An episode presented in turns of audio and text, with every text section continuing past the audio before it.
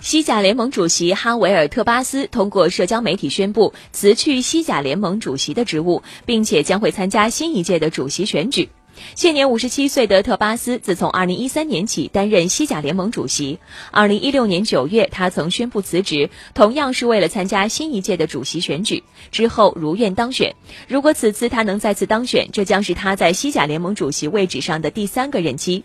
下一届西甲联盟主席选举计划在二零二零年的十月进行，但是根据外国媒体的报道，特巴斯已经致信西甲各俱乐部，要求投票提前举行，理由是为了西甲联盟。最大程度的稳。